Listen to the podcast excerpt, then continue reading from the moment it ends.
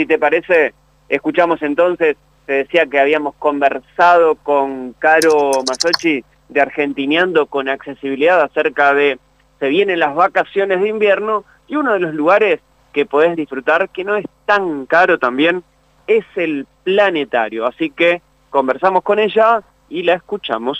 Y en esta temporada no habíamos terminado de definir cuántas veces íbamos a conversar con Caro Masochi, pero a partir del mes de julio todos los meses, el primer miércoles de cada mes, vamos a estar hablando de un destino accesible o quizás de un destino no accesible. Y hoy le llegó el turno al planetario. Caro Masochi, buen día, ¿cómo estás? Gracias por atendernos. ¿Y fuiste al planetario? Buen día, Juanpi, ¿cómo andás? sí, fui al planetario de la ciudad de Buenos Aires, Galileo Galilei, el que está en Parque 3 de Febrero, y la verdad me llevé una muy grata sorpresa porque había ido hace muchos, muchos años cuando estaba en el primario y la verdad que la accesibilidad la mejoraron un montón. Algo para tener en cuenta, acabas de decir Parque 3 de Febrero y si a cualquiera que le preguntes cómo se llama el Parque del Planetario, ¿qué se llama el Parque de, la Avenida de las Heras? Que se llame 3 de Febrero, recién me entero. Los bosques de Palermo, Parque 3 de Febrero. Mira, no, no. Es, Lo, es todo lo mismo. Sí, sí, sí. ¿Y por qué te encontraste con algo, con algo diferente? ¿Qué, qué fue lo distinto que, que, te encontraste con respecto a aquellos años atrás, cuando había sido hace muchísimos años? Mira, como siempre cuento, yo hasta el 2000 15 fui persona con discapacidad motriz, pero no usuaria de silla de ruedas, y yo lo que recordaba es que era un edificio circular con tres pisos y un montón de escaleras. Encima, no te digo caracol, pero escaleras, viste, con vueltita, medio complicado el asunto. Entonces era como que se me hacía que no, con silla de ruedas, digo, esto no, no es factible.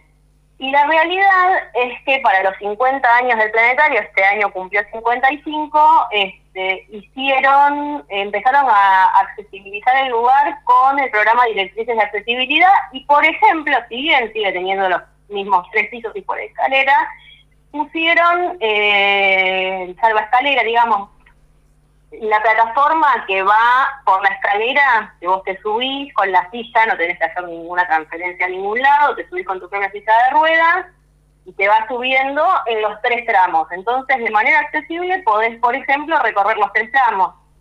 Inclusive antes de esto, ahí en lo que es el playón de entrada del planetario, eh, hay unos pequeños desniveles que los salvaron con rampas sea, antes era escalón solamente y ahora lo salvaron con dos rampas, que también están buenas. Eh, te estoy hablando solamente de personas con discapacidad motriz o movilidad reducida, ¿no? Em, después, en el segundo piso, va, sería planta baja, primer piso. En el primer piso está el museo y el museo tiene muchas pantallas táctiles que están puestas a una altura en donde una persona de talla baja o persona con discapacidad motriz, usuaria de rueda, las puede utilizar de forma accesible sin ningún problema, eh, inclusive con buena inclinación, viste que a veces están a, nivel pero no tienen buena inclinación como para que uno pueda leer y esas cosas. Eh, y en el último piso, que es donde está la sala de proyecciones, este, está, si bien para llegar a la sala de proyecciones hay dos escalones más, también tiene el mismo salva escaleras para inclusive esos pocos escalones. Y después el espacio destinado para personas con discapacidad son las primeras butacas apenas entras, inclusive con la silla de ruedas tenés espacio como para poder ubicarte perfectamente así que ningún problema, y en ese piso es en donde se encuentran los sanitarios accesibles. Bueno, solamente una pregunta, ¿no? Con respecto a lo que tiene que ver con el salva escaleras.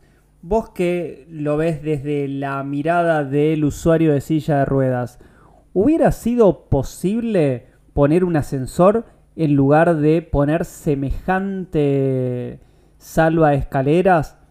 ¿Crees que hubiera sido posible? Porque, viste, a veces te encontrás con que ponen eh, un salva escaleras o en lugar de un ascensor, hacer una perforación de ascensor. Mira, el edificio es eh, patrimonio histórico de la ciudad de Buenos Aires, eso ya trae algunos inconvenientes en cuanto a las modificaciones que se puede hacer o no. Y por otro lado, el hueco que queda en el medio, al ser redondo, no, no sé si da para hacer un ascensor, me parece que era lo más conveniente hacer el salvaescaleras. Por lo que tengo entendido, este salvaescaleras sí soporta el peso de sillas a motor, por ejemplo. Dice que hay algunos que no soportan peso de sillas de ruedas con motor, que las baterías son bastante pesadas, y, entonces te dicen que solamente sillas manuales.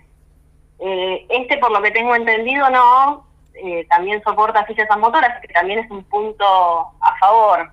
No, me parece que fue la opción más acorde como para accesibilizarlo, que tengamos una buena experiencia turística las personas con discapacidad motriz y por otro lado, eh, intervenir el edificio lo menos, lo menos posible, ¿no? Vos dijiste ascensor, dijiste pantallas. Ahora cuando te sentás y disfrutás del espectáculo de lo que es el planetario Galileo Galilei, sos sordo, ¿podés disfrutarlo también? Podés disfrutarlo también porque el planetario tiene, por un lado, si sos eh, persona con discapacidad auditiva, pero usuario de audífonos, el planetario cuenta con aro magnético.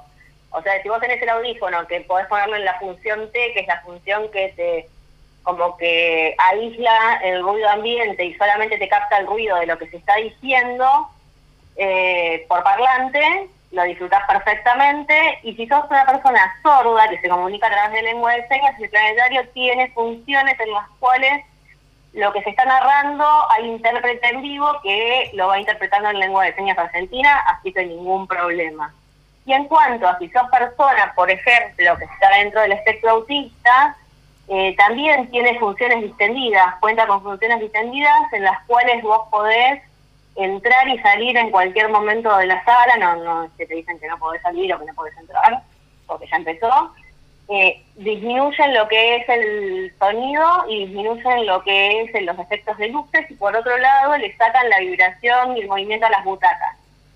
O sea que está eh, bien pensado y en el caso de que a una función que no sea distendida vaya una persona que esté dentro del espectro y que estos este, estímulos o sobreestímulos le estén afectando, hay personal capacitado como para tener un protocolo rápido, para actuar rápidamente y poder adaptar todo para que esta persona igualmente pueda disfrutar de la función.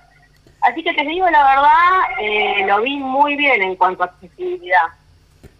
Algo para tener en cuenta, vos dijiste que el planetario Galileo Galilei cumplió este año 55 años, es decir, que hace 5 años que está accesibilizado, es decir, que un lugar como este, en el centro de la ciudad, perteneciente al gobierno de la ciudad de Buenos Aires, hace cinco años que cuenta casi con accesibilidad total.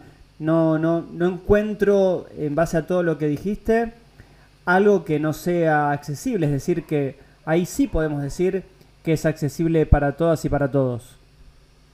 Y te diría que prácticamente sí, eh, porque también tiene accesibilidad para personas con discapacidad visual eh, en cuanto a lo que es el mapa, tiene mapa áptico en, la, en el playón de entrada, tiene un mapa áptico que ubica el planetario dentro de lo que es el Parque 3 de Febrero o los bosques de Palermo.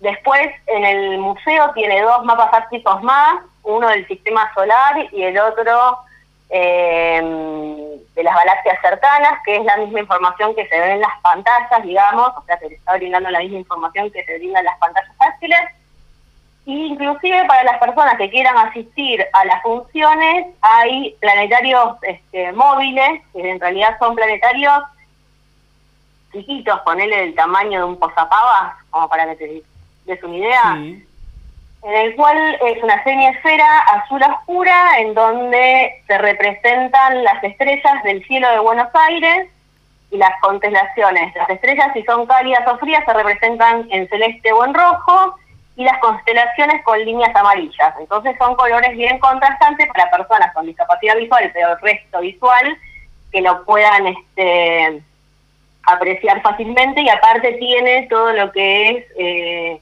las indicaciones, no es indicaciones la palabra, pero no me sale la palabra, en braille. Tiene como un menú que te dice tal cosa, galaxia, bueno, todo eh, en braille, ¿no?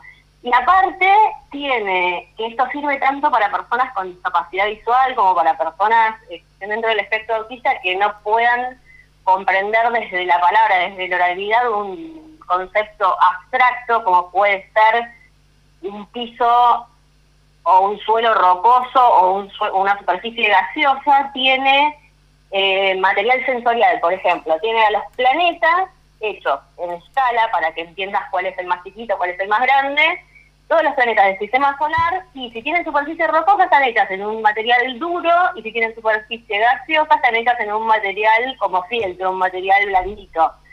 Entonces esto sirve para que comprendan, digamos, eh, este concepto, las personas que no lo pueden comprender de realidad, pero también para las personas con capacidad visual para que lo puedan percibir de una manera más completa, ¿no? Quizás lo que falta, y que sé que están trabajando en eso, es eh, lo que es texto eh, aumentativo y, en lectura fácil, en lo que es las indicaciones, porque por ejemplo, en lo que es el playón de entrada hay eh, dos meteoritos que están en exposición y al lado de cada uno de los meteoritos y a una buena altura este, hay cartelería tanto en tinta escrita como en braille pero para aquellas personas que, si bien tienen alguna discapacidad visual, eh, no leen en braille, quizás lo que faltaría es eso, pero siempre se siguen este, como innovando y tratando de accesibilizarlo cada vez más, así que están en proceso de, de también eso, y aparte también accesibilizaron la web en la pandemia, porque imagínate que durante la pandemia todo lo pasaban a través de las redes y a través de la página, entonces tuvieron que poner accesibilidad web en la página. Antes de finalizar esta charla, y creo que quedan temas ¿eh? para, para seguir conversando acerca del planetario Galileo Galilei. Dos consultas que me surgen. Una es si le puedes contar a los oyentes que es un mapa áptico. Creo que hablabas de áptico, pero para que quede claro a qué hacías referencia. Y después, obviedades, pero está bueno siempre aclararlo, que si sos eh, usuario de certificados, si tenés certificado CUD, el, certificado único de discapacidad, las personas que tienen ese certificado, el acceso es libre y gratuito, ¿no? vamos por partes. Mapas ápticos son aquellos mapas que uno puede encontrar en las entradas generalmente de determinados lugares, por ejemplo el planetario, que tienen diferentes colores y diferentes texturas para que la persona con discapacidad visual a través del tacto pueda por ejemplo, localizarse en determinados espacios, recorridos, etcétera, del lugar a visitar. Eh, y que generalmente tiene lo que yo, la palabra que no me salía antes era referencia, tiene eh, como el menú con las referencias en un costado, en el costado izquierdo, en braille.